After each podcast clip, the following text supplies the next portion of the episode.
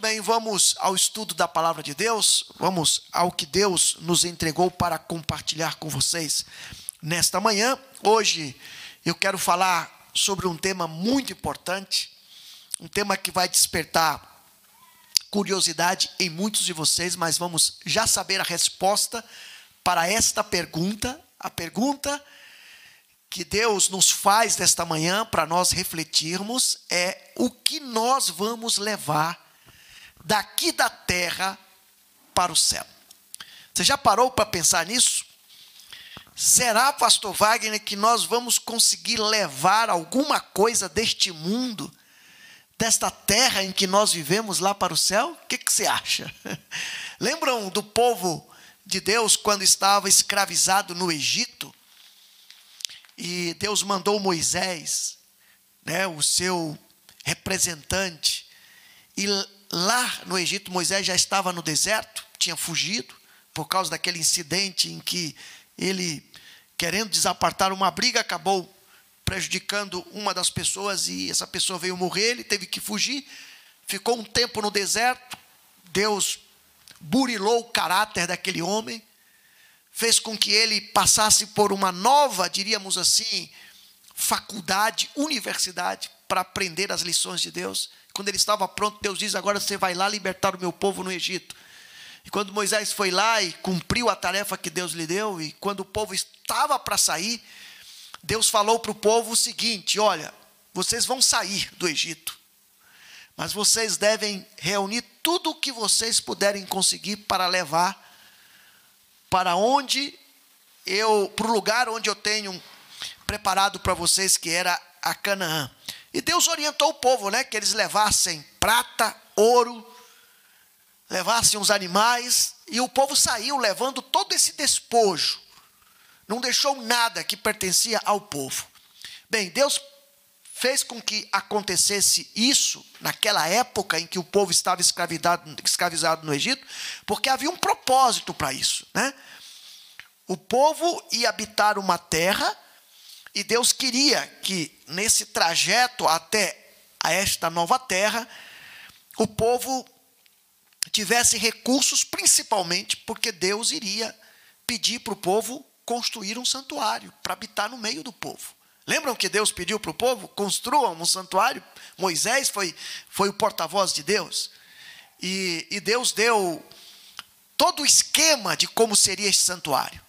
E o santuário usou muito daquilo que o povo levou do Egito para Canaã. É lógico que eles não chegaram em três dias até Canaã, ficaram 40 anos no deserto. Mas a, aquele recurso a prata, o ouro que eles levaram, eles usaram parte daquilo na construção do santuário. Quando Deus pediu que eles trouxessem aquilo para construir o santuário, então foi útil eles terem levado aquilo segundo o propósito de Deus. Agora, qual é o propósito de Deus para nós, no nosso tempo, no tempo do fim? Nós que estamos nos preparando para ir para o céu e depois para a nova terra que Deus vai estabelecer aqui, depois que purificar este mundo com fogo.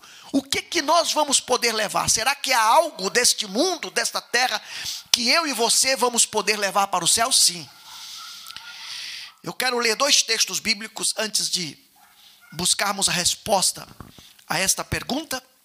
O primeiro texto é de Jesus que está no Evangelho de Mateus, capítulo 7. Se você puder abrir a sua Bíblia agora, no Evangelho de Mateus, no capítulo 7, versos 24 e 25.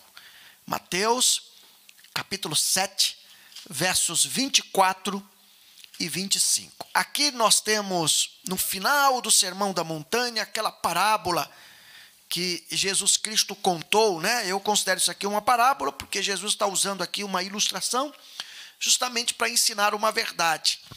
Em Mateus 7, versos 24 e 25, ele diz assim: Portanto, quem ouve estas minhas palavras e as pratica, é como um homem prudente que construiu a sua casa sobre a rocha.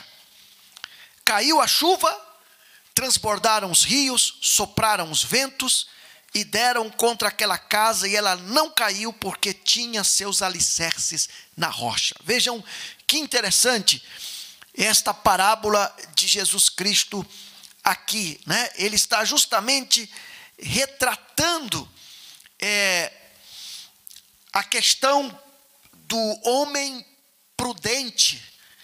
Ele fala tanto do prudente quanto do insensato, e aqui ele está se referindo ao homem prudente que fez provisão para construir o seu lar, construir a sua casa, em um fundamento firme, seguro, que foi a rocha, diferente do insensato que construiu sobre areia. E quando os tempos ruins, os piores momentos vieram contra aquela casa, aquele lar, e esses tempos ruins são descritos aqui como a chuva transbordante de água, a chuva que fez transbordar os rios, os ventos fortes, as tempestades da vida.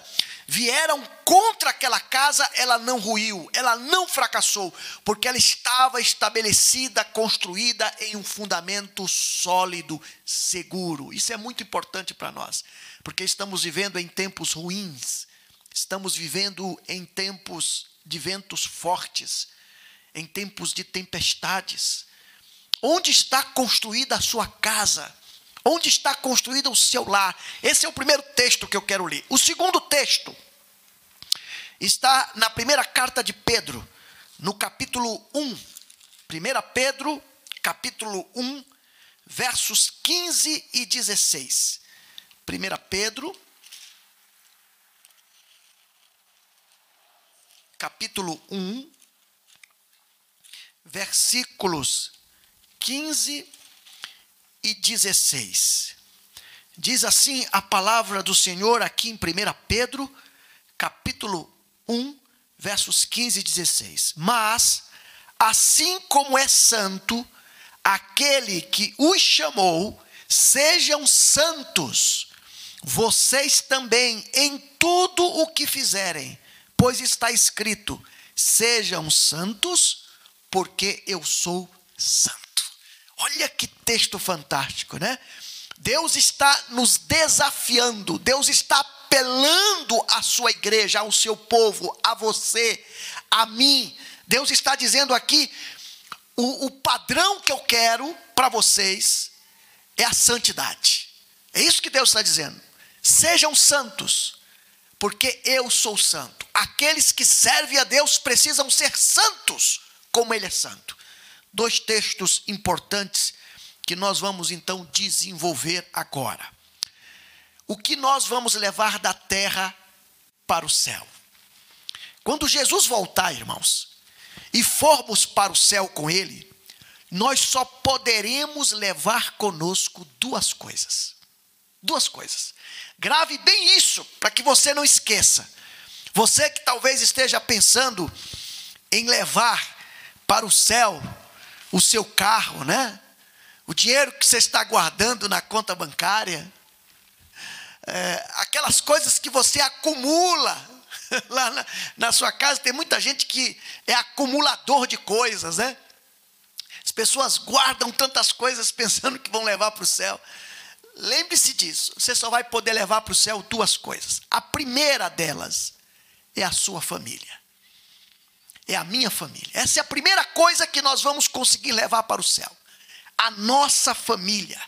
Sabe, irmãos, nós estamos vivendo numa época em que as famílias cristãs estão sendo tremendamente atacadas por Satanás. Nestes últimos dias, Satanás tem atacado as famílias aqui na terra, as famílias cristãs, porque Satanás sabe que as famílias são aquilo que cada um de nós poderemos levar para o céu. Por isso ele tem atacado. Talvez não exista maior campo de batalha com a qual lidaremos do que as nossas famílias.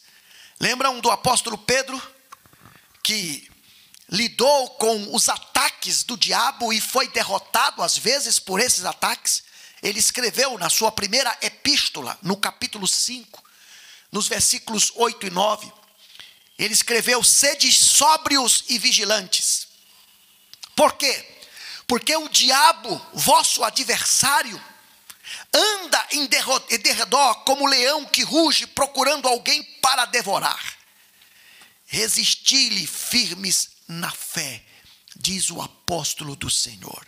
O diabo, nosso adversário, ele anda em derredor da nossa família para nos devorar juntamente com cada membro da nossa família.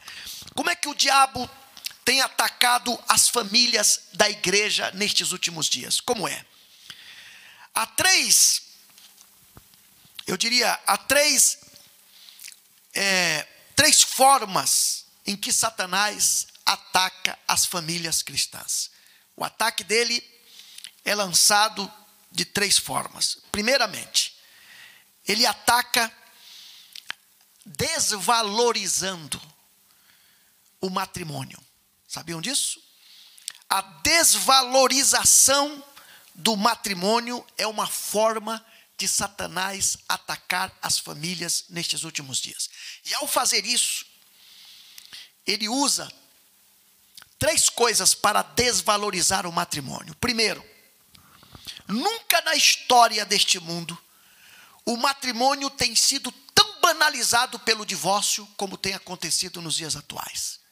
Hoje é comum você ver as pessoas se divorciando por qualquer coisa.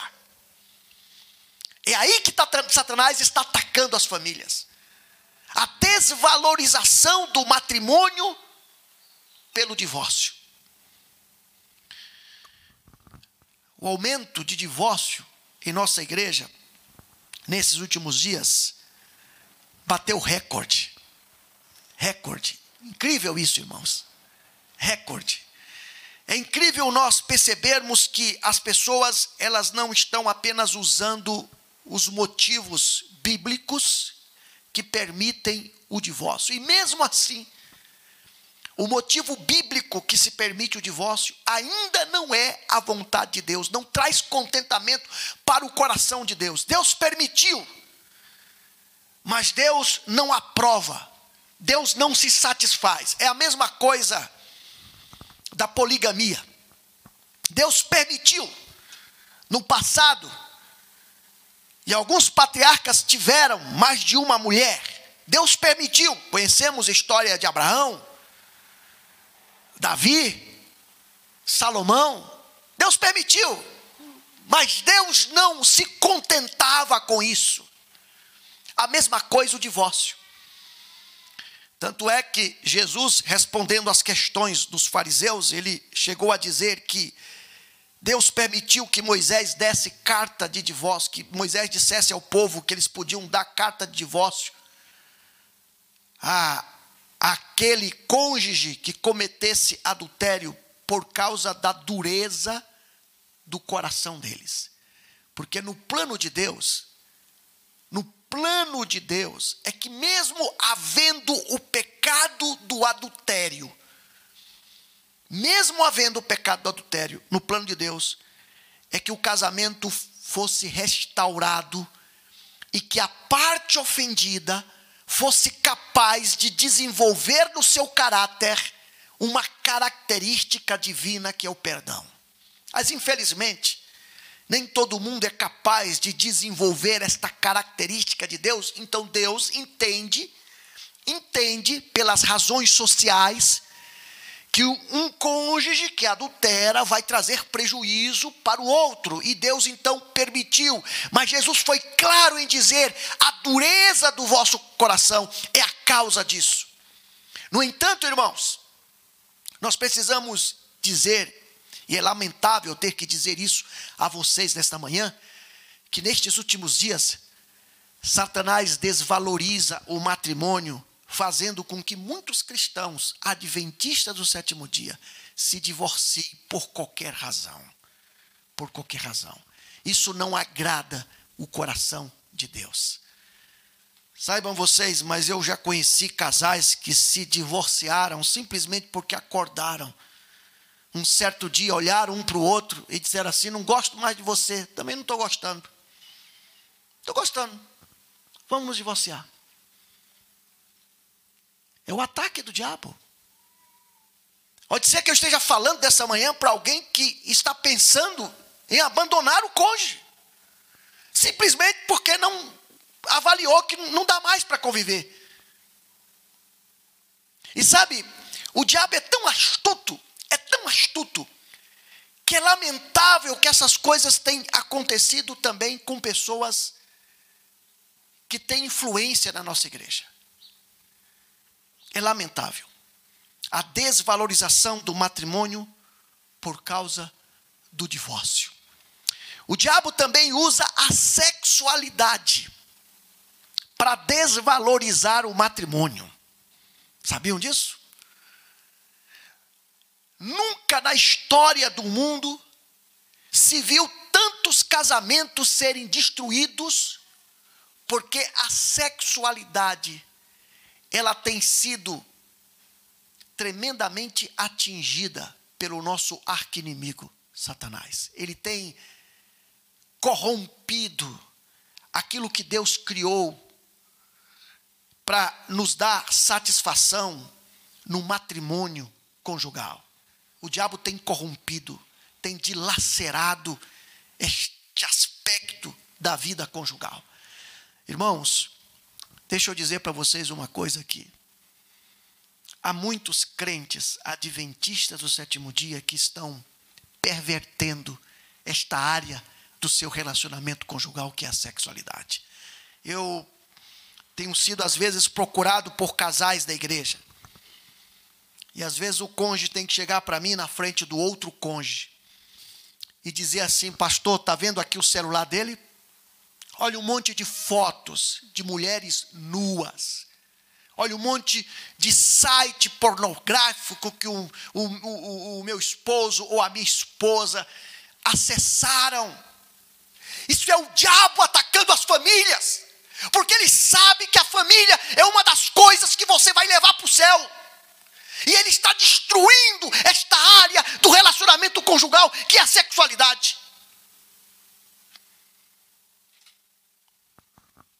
Uma vez eu fui chamado por um casal, e a esposa teve que dizer, pastor, flagrei o meu esposo num hotel com um homem. É o diabo atacando as famílias da igreja.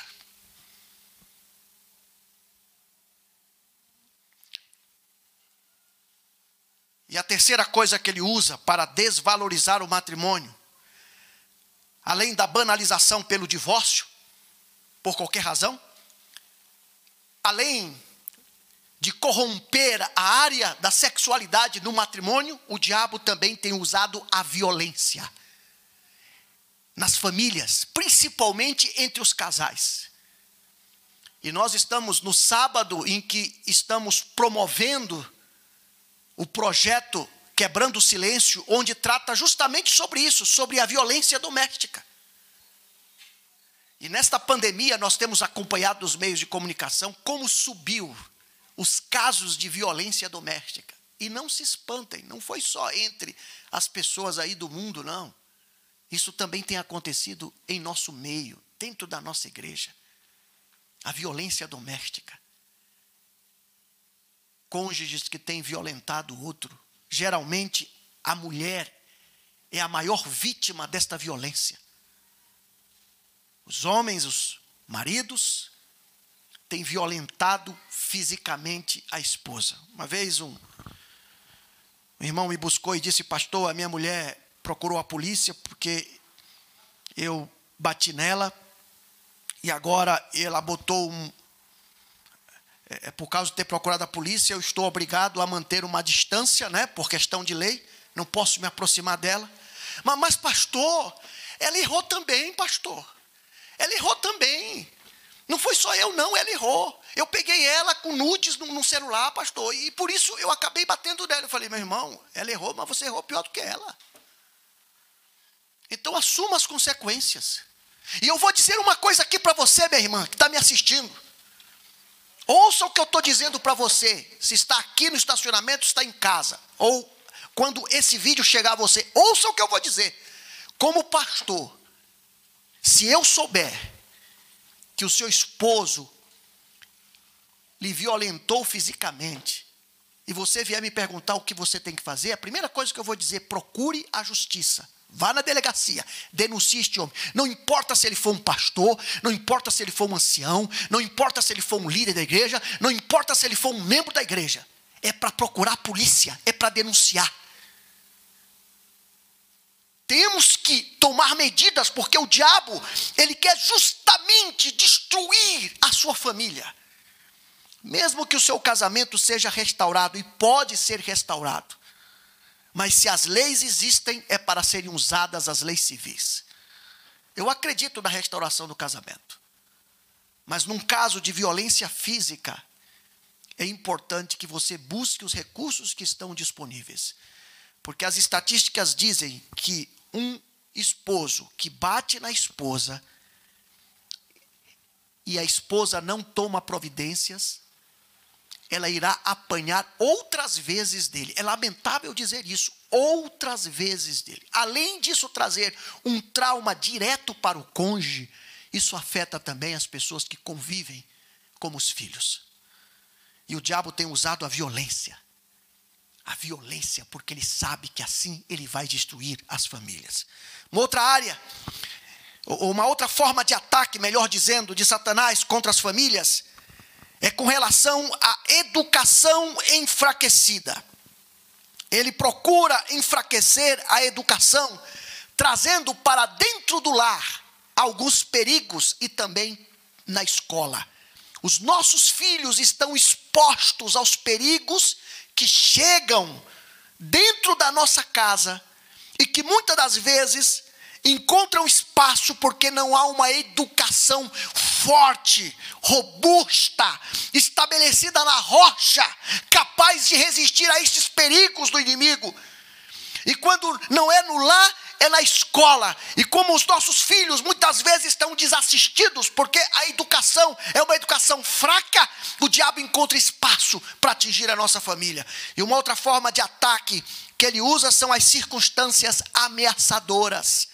Estas circunstâncias ameaçadoras vêm através do desemprego, das doenças e dos problemas financeiros que Satanás encontra muito bem é, para prejudicar as nossas famílias. Esses são os ataques de Satanás. E junto com esses ataques, ele usa algumas estratégias para atacar as famílias, para usar esses três ataques aqui. A, a questão do matrimônio desvalorizando, a questão da educação enfraquecida e a questão das circunstâncias. Quais são as estratégias que Satanás usa para atacar dessa forma? Primeiro, a influência da mídia. A influência da mídia é uma estratégia dele, porque através da mídia ele consegue transferir conteúdos impróprios contra, contra, valores morais e espirituais que deveriam ser construídos na família. Uma outra estratégia que ele usa é a negligência que os pais têm com a prática religiosa no lar. Quanto mais negligentes são os pais com a prática religiosa no lar, quando há ausência do sacerdote no lar, para edificar o altar do Senhor, o culto doméstico, o estudo da Bíblia, o diabo usa isso como estratégia para destruir a família. Uma outra estratégia dele é trazer o ensino de ideologias e a valorização do humanismo para o meio da nossa família, na mente dos nossos filhos, na nossa própria mente conceitos amplamente difundidos que são ensinados nas escolas. E a falta de referenciais é a última estratégia que eu quero destacar aqui. Satanás sabe que quando os pais deixam de ser exemplos para os filhos, ele encontra, portanto, um meio pelo qual ele ataque a família e destrua a família. Meu querido irmão, mas Deus não nos deixou sozinhos neste mundo a sofrer os ataques do inimigo se Ele está trazendo esta verdade para você nesta manhã, essa mensagem, é porque o Senhor tem recursos para que você proteja a sua família e para que você possa levá-la para o céu, porque esta é uma das coisas que você poderá levar lá para o lar celestial. Quais são os recursos que o Senhor concede para você e para mim hoje protegermos a nossa família? Quais são os recursos? O primeiro recurso está em Hebreus 11, verso 7 quando nós aprendemos pelo exemplo de Noé que ele aparelhou uma arca para a salvação da sua família. O segundo recurso, irmãos, está lá em Êxodo, no capítulo 12, versículo 7. Quando o povo estava saindo do Egito, Deus disse: Olha, estejam preparados, estejam vestidos, comam a Páscoa vestidos. E Deus então falou para o povo: Vocês irão tomar do sangue de um cordeiro, e irão colocar o sangue deste cordeiro é, em ambas as umbreiras e na verga da porta, nas casas em que comerem, e, e as casas em que tiverem o sangue do cordeiro serão protegidos. Quais são os recursos que o Senhor concede para você proteger a sua família, meu irmão? Um outro recurso está no livro de Jó. No capítulo 1, verso 5, nós aprendemos com o exemplo deste grande homem íntegro. Diz lá que sucedia, pois que decorrido o turno de dias de seus banquetes. Jó capítulo 1, verso 5. Enviava Jó e os santificava. Enviava quem? Os filhos. E os santificava e se levantava de madrugada e oferecia holocausto segundo o número de todos os filhos. Porque dizia Jó: Talvez pecaram meus filhos e amaldiçoaram a Deus no seu coração. Assim fazia Jó continuamente. Ou seja, Jó sacerdotalmente ministrava, cuidava dos seus filhos, da sua família. Que recurso o Senhor proveu para você proteger a sua família nesses dias terríveis pelos quais nós passamos? Provérbios 22, verso 6. Aqui está um recurso de Deus, onde diz: Instrui o menino no caminho em que deve andar. A instrução religiosa é o recurso de Deus para proteger a sua família. Que recurso o Senhor concede para você proteger a sua família nesses dias terríveis em que Satanás tem atacado? Lá no Evangelho de João, no capítulo 2, nós encontramos o primeiro milagre de Jesus. Vocês lembram desse primeiro milagre? Jesus transformou água em, em vinho. No versículo 5, a mãe de Jesus chega para os serventes e disse assim: Fazei tudo o que ele vos disser. Jesus só transformou água em vinho porque aqueles servos obedeceram a ordem que ele havia dado: enchei as talhas de água e trazei até mim. Este é o recurso que Deus dá a você hoje obediência ao que diz a sua palavra, se você quer proteger a sua família dos ataques de Satanás. O Senhor, irmãos, o Senhor é a salvação da nossa família. E Ele nos oferece hoje a arca, que é Jesus, o único meio de salvação para a nossa família. Ele nos oferece o sangue, que representa a presença de Jesus na nossa família, para nos livrar dos perigos e da morte. Ele nos oferece o sacrifício, a comunhão diária que vem por meio do estudo da Bíblia e principalmente da oração, que é o sacrifício que nós oferecemos a Deus todos os dias pela manhã e pela tarde, oferecendo a vida dos nossos filhos, do nosso cônjuge. Ele nos oferece o ensino, o estudo da Bíblia, o estudo de princípios e valores, e ele nos oferece as talhas, que é a obediência à vontade dele. Se você usar estes recursos de Deus, meu irmão, tenha certeza, você estará protegendo a sua família. Agora, o que que eu e você devemos fazer para levar a nossa família ao céu? Você quer levar a sua família para o céu? Quer que ela vá para o céu? Então, o que que eu e você temos que fazer? Em primeiro lugar, nunca desista da sua família.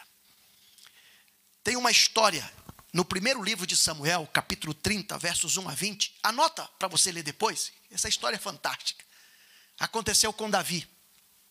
Davi foi expulso do meio dos filisteus, capítulo 29 mostra isso. Ele teve que voltar do meio dos filisteus, porque chegou lá, os filisteus ficaram com medo dele. Esse aqui foi o que destruiu a gente, destruiu Golias, tira ele do nosso meio. E aí, um dos sujeitos que era amigo de Davi, que estava ali, disse: Ó, oh, Davi, infelizmente eles não te querem aqui. E aí ele volta. Ele volta para Ziglag. Ziglag era uma cidade que ficava ali ao pé do Monte Negueb. Quando ele chega ali em Ziglag, ele sabe que os amalequitas destruíram o seu povo. Só que eles não mataram.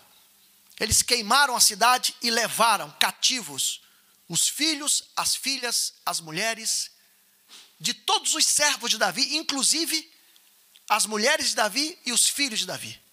Levaram também tudo o que encontraram de valor ali e queimaram a cidade. Quando Davi chegou, viu que a cidade estava queimada, soube que levaram tudo que pertencia a ele, inclusive a sua família. Ele começou a chorar com o homem, houve muito choro. Alguns dos homens que estavam com Davi, que faziam parte do exército, queriam apedrejá-lo, mas ele se reanimou, diz o texto de 1 Samuel, capítulo 30, verso, 20, verso 1 a 20, que Davi não desistiu de lutar por sua família. Ele buscou ânimo no Senhor e ele orou a Deus. Ele chamou um dos sacerdotes e disse: Traga para mim o colete, o colete. O colete era aquele peitoral da veste sacerdotal. O sacerdote trouxe, Davi usou, consultou a Deus e perguntou para o Senhor: Eu tenho como recuperar a minha família? Eu posso ir atrás dos Amalequitas? Eu posso alcançá-los? E eu posso recuperar minha família? E Deus falou para Davi naquele dia e disse: Você pode ir atrás. E ele saiu com 600 homens. 200 deles se cansaram, ficaram perto de um riacho. Ele continuou com 400. Encontrou um egípcio que era servo de um amalequita, que tinha ficado doente e tinha sido largado para morrer. E o egípcio contou para Davi: Eu estive quando eles destruíram Ziclac e mostrou aonde os amalequitas estavam. E Davi chegou com seu exército, alcançou, destruiu todos eles e recuperou a sua família. Meu querido irmão, se o diabo tem destruído a sua família, se o diabo tem atacado a sua família, não importa. Olha para o exemplo de Davi. Não desista da sua família, porque Deus vai te dar meios pelos quais você pode recuperar teus filhos, teu cônjuge, teus pais, tua família para o Senhor. Ore pela sua família. Lute pela sua família. Nunca desista da sua família. Ela é seu maior patrimônio, seu mais precioso tesouro. Ellen White diz que quanto mais dura a batalha, maior, maior será a necessidade dos pais de auxílio do Pai Celestial e mais notável a vitória alcançada. Não desista da sua família. O que devemos fazer para levar nossa família ao céu, irmãos? Em segundo lugar, precisamos colocar Deus em primeiro lugar. Deuteronômio capítulo 6, verso 5 diz que devemos amar a Deus de todo o nosso coração, de toda a nossa alma, de toda a nossa força, porque Deus deve ser único. Colocar Deus em primeiro lugar.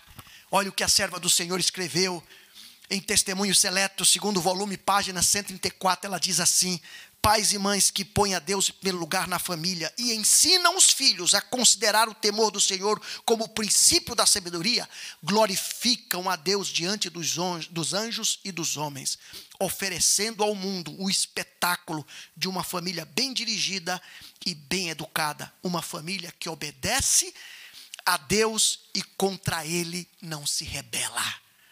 Você quer levar a sua família para o céu? Coloque Deus em primeiro lugar. O que devemos fazer para levar nossa família ao céu? Além de não desistir dela, além de fazer Deus é, assumir o primeiro lugar. Em terceiro, você precisa manter a palavra de Deus como regra de fé e prática na sua família. Ellen White diz que religião em família consiste em criar os filhos na doutrina e na demonstração do Senhor. Cada membro na família, diz ela, deve ser nutrido pelas lições de Cristo. E o interesse de cada alma deve ser estritamente guardado, a fim de que Satanás não engane e afaste com seduções para longe de Cristo. Se você fizer com que a palavra de Deus seja a única regra de fé e prática na sua família, você estará preparando a sua família para levá-la para o céu. O que devemos fazer para levar nossa família para o céu, irmãos? Em quarto lugar, devemos ensinar valores morais e espirituais aos nossos filhos, principalmente aos nossos filhos. Ensinar valores morais e espirituais. Olha o que a serva do Senhor escreve. Ela diz assim: pela cultura física, mental e moral. Todos podem se tornar cobreiros de Cristo. Muito depende, diz ela, dos pais Depende dos pais se trarão ao mundo filhos que se mostrarão uma bênção ou uma maldição. Se você quer que os seus filhos sejam uma bênção, ensine a eles os valores morais e espirituais, porque você estará preparando a sua família para o céu. Ela diz mais: quanto mais nobres os objetivos, mais elevados os dotes mentais e espirituais e mais desenvolvidas as faculdades físicas dos pais. Cultivando a parte melhor de si mesmos, os pais exercem influência no moldar a sociedade e erguer gerações futuras. Portanto, é importante ensinar estes valores morais e espirituais. Quando Jesus Cristo voltar, irmãos, e formos para o céu com Ele, só poderemos levar para o céu, para lá, duas coisas. A primeira nós já vimos, a família. E qual é a segunda, pastor? Qual é a segunda? Seu carro? Sua casa no condomínio luxuoso? Qual é a segunda coisa que eu e você vamos levar para o céu? O nosso caráter. O seu caráter. Sabia disso? Vamos levar para o céu, vamos poder levar para o céu a nossa família. Segundo, o nosso caráter. O que é caráter? O dicionário define caráter como sendo o conjunto de traços particulares, o modo de ser de um indivíduo, ou o conjunto de traços psicológicos, sejam eles positivos ou negativos, de uma pessoa que lhe determinam a conduta e a concepção moral. Caráter, segundo o dicionário, é a firmeza moral que determina a coerência do indivíduo ao agir, ao proceder. Essa palavra caráter, ela vem do grego carácter, que significa marca, sinal. Bem, esta é a definição do dicionário. Agora, da perspectiva bíblica, o que significa caráter? Da perspectiva bíblica, irmãos, caráter é a natureza básica do ser humano que o torna responsável por seus atos, tanto diante de Deus como diante de seus semelhantes. Vou repetir. A definição bíblica de caráter é a natureza básica de você, que o torna responsável tanto diante de Deus como diante dos seus semelhantes.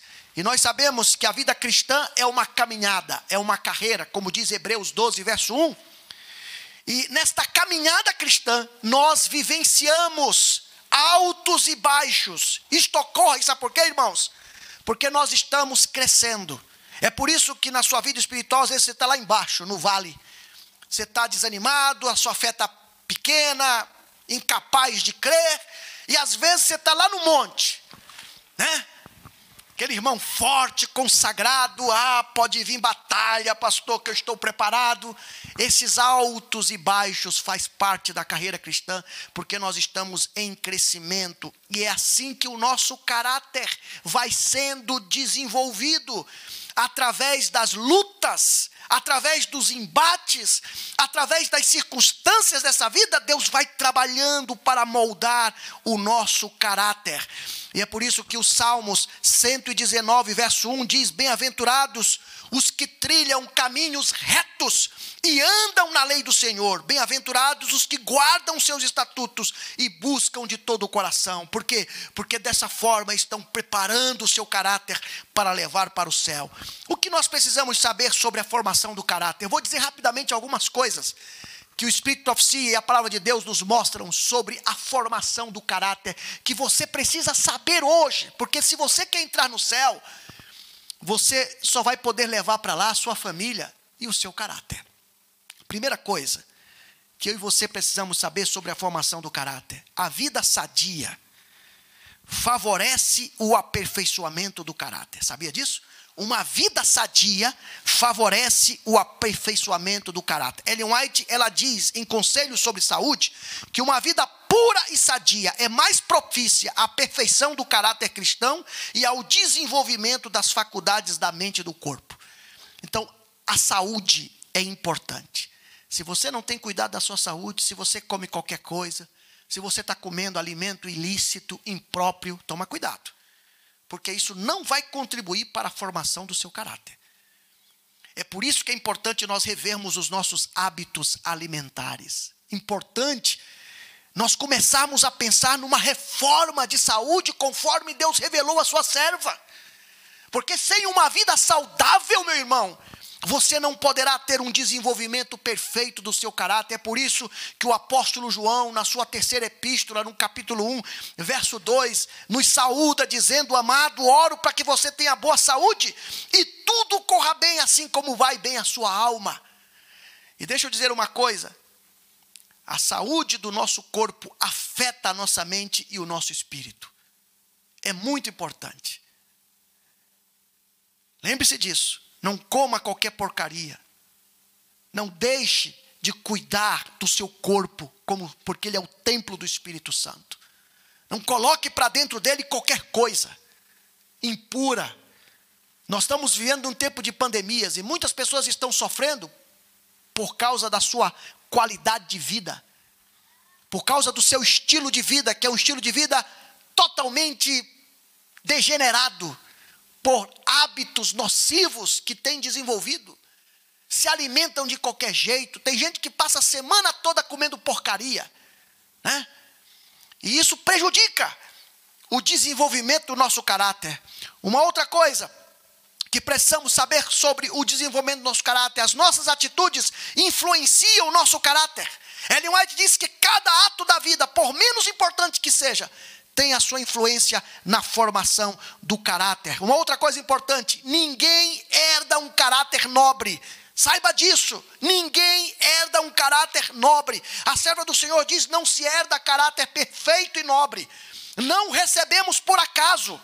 O caráter nobre é ganho por esforço individual, mediante os méritos e a graça de Cristo.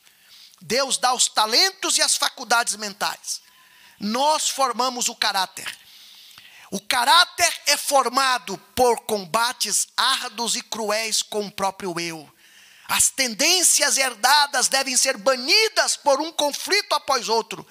Devemos esquadrinhar-nos detidamente e não permitir que permaneça traço algum incorreto. Isso está em Parábolas de Jesus, página 331. Então, meu irmão, se você quer que o seu caráter se aperfeiçoe, você tem que lutar. Lutar contra o seu eu contra a sua natureza pecaminosa. Você é um crente adventista que não consegue deixar de mentir? Lute, lute até você conseguir obter vitória nesse ponto.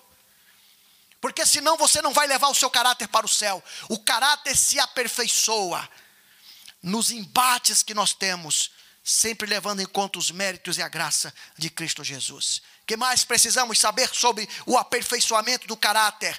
A serva do Senhor diz que hábitos espirituais ajudam na formação do caráter. Ela diz: se quisermos desenvolver um caráter que Deus possa aceitar, precisamos formar hábitos corretos em nossa vida religiosa. E ela fala que a oração diária é tão necessária ao crescimento na graça e mesmo a própria vida espiritual como alimento temporal é necessário ao bem-estar físico. Desenvolva hábitos espirituais se você quer que o seu caráter seja aperfeiçoado para você levar para o céu. O que mais que nós precisamos saber sobre a, a, o aperfeiçoamento do nosso caráter? Olha que coisa importante nós aprendemos aqui. A serva do Senhor disse que a transformação do caráter ocorre somente antes da vinda de Jesus. Isso aqui é importante, que eu conheço crente adventista que diz assim: ah, quando Jesus voltar eu vou ser transformado vou receber um corpo incorruptível, então meu caráter também vai ser transformado. Engano, engano. Nós não vamos receber um caráter quando Jesus Cristo voltar. O nosso caráter precisa ser transformado antes que ele volte. Olha o que a serva do Senhor escreveu. Esse texto está na meditação refletindo a Cristo, na página 299, que é uma meditação de Ellen White. Ela diz assim: Quando Cristo vier, nosso corpo indigno será transformado e se tornará semelhante ao seu glorioso corpo. Mas o caráter indigno não será então santificado. A transformação do caráter precisa ocorrer antes da sua vinda. Precisamos ter a mente de Cristo para que ele possa contemplar com prazer a sua imagem refletida em nossa vida. Isso aqui me mostra que se eu não sujeitar o meu caráter ao aperfeiçoamento de Deus em minha vida, eu não vou não é só levar o meu caráter para o céu, não, irmãos. Eu não vou nem estar lá. Porque se eu não puder levar o meu caráter para o céu, eu não vou poder estar lá. Então, a transformação precisa ocorrer antes da vinda de Jesus, neste tempo em que nós estamos vivendo. A serva do Senhor ainda diz que o Espírito Santo opera em nós para moldar o nosso caráter. Pensamos que somos capazes de moldar nossa vida e caráter para entrar pelos portais da glória, diz a serva do Senhor. Não podemos fazer. Dependemos cada momento de que o Espírito de Deus opere em nós e em nossos filhos. Isso está em um manuscrito de 1895. Permita que o Espírito de Deus, o Consolador, que ficou aqui quando Jesus subiu, atue na sua vida, convença você do pecado, da justiça e do juízo e opere no seu caráter, porque se você permitir isso, você vai poder levá-lo para o céu. E finalmente, irmãos, finalmente, Jesus só vai levar para o céu aqueles que reproduzirem o seu caráter aqui na terra. Em Parábolas de Jesus, página 69, a serva do Senhor escreveu: quando o caráter de Cristo se reproduzir perfeitamente em seu povo, então Jesus virá reclamá-los como seus. Eu fico pensando, por que, que Jesus ainda não voltou, né? Porque há tantos crentes adventistas do sétimo dia que precisam, precisam se submeter a essa transformação do caráter, a essa transformação do caráter. Precisamos, irmãos, saber que só vamos levar para o céu, só vamos levar para o céu a nossa família e o nosso caráter. E eu finalizo com uma última pergunta: por que só vamos poder levar para o céu a família e o nosso caráter? Já parou para pensar nisso?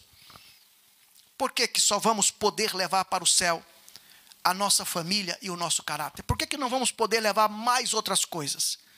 Sabe por quê? Porque a família que você tem, o caráter que eu tenho, que você tem, a família que eu tenho e que você tem, meu irmão, ela não pertence a mim e nem a você. Sabia disso? Não pensa que os teus filhos são teus. Não pensa que este príncipe que Deus te deu é teu. Que esta princesa que Deus te deu é tua. Não. Não pensa que esse caráter que você possui é teu. Isso é de Deus. Tanto a família quanto o caráter pertencem a Ele. E se pertence a Deus, Ele quer ter isso de volta. Quando Ele mandar o seu filho a segunda vez para buscar o seu povo. Portanto, meu irmão, não desiste da tua família. E não desiste de buscar em Deus a santidade. Porque dessa forma, nós estaremos nos preparando para muito em breve nos encontrarmos com Jesus e estarmos com Ele no céu. Você quer preparar essas duas coisas que Deus deu para você e tornou você mordomo dele, administrador, para você administrar aqui? Você quer preparar essas duas coisas para entregar a Jesus quando ele voltar? Se você quer, escreve aí no Facebook, no YouTube, nos comentários. Escreve, eu quero, eu tomo essa decisão. Os que estão aqui no estacionamento, quantos desejam? Quantos desejam preparar a sua família, preparar o seu caráter para poder entrar nos portais celestiais? Louvado seja Deus. Eu quero terminar com uma oração, pedindo que Deus possa confirmar essa decisão que nós tomamos nesta manhã. Oremos.